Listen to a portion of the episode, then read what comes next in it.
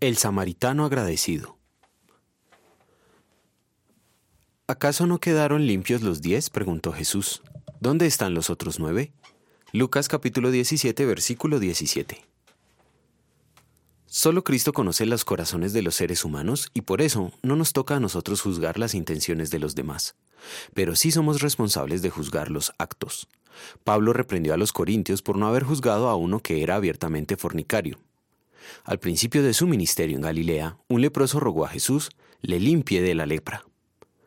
Jesús lo hizo de inmediato y después le mandó cumplir con lo estipulado por la ley mosaica.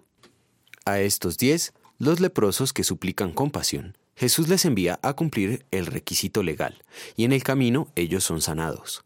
Pero solo uno regresa para agradecer a Cristo. Parecería que los diez tenían fe, puesto que fueron a cumplir el requisito legal, pero los hechos demuestran que solo uno de ellos la tenía en verdad, el samaritano agradecido. A los muchos fariseos y saducios que vinieron a ser bautizados por Juan el Bautista, él les advirtió que no les serviría de nada si no tenían fruto de arrepentimiento. ¿Qué es este fruto de arrepentimiento?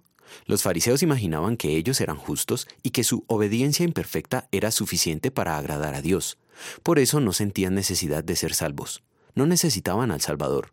Confiaban que por nacer con sangre hebrea, por pertenecer al pueblo elegido y practicar una rígida religiosidad, el cielo les estaba garantizado. Por esto no tenían gratitud por las bendiciones del Señor.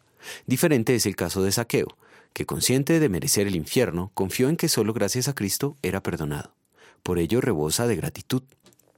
La gratitud aflora pronto en el corazón que tiene fe verdadera y se manifiesta en muchos frutos de arrepentimiento.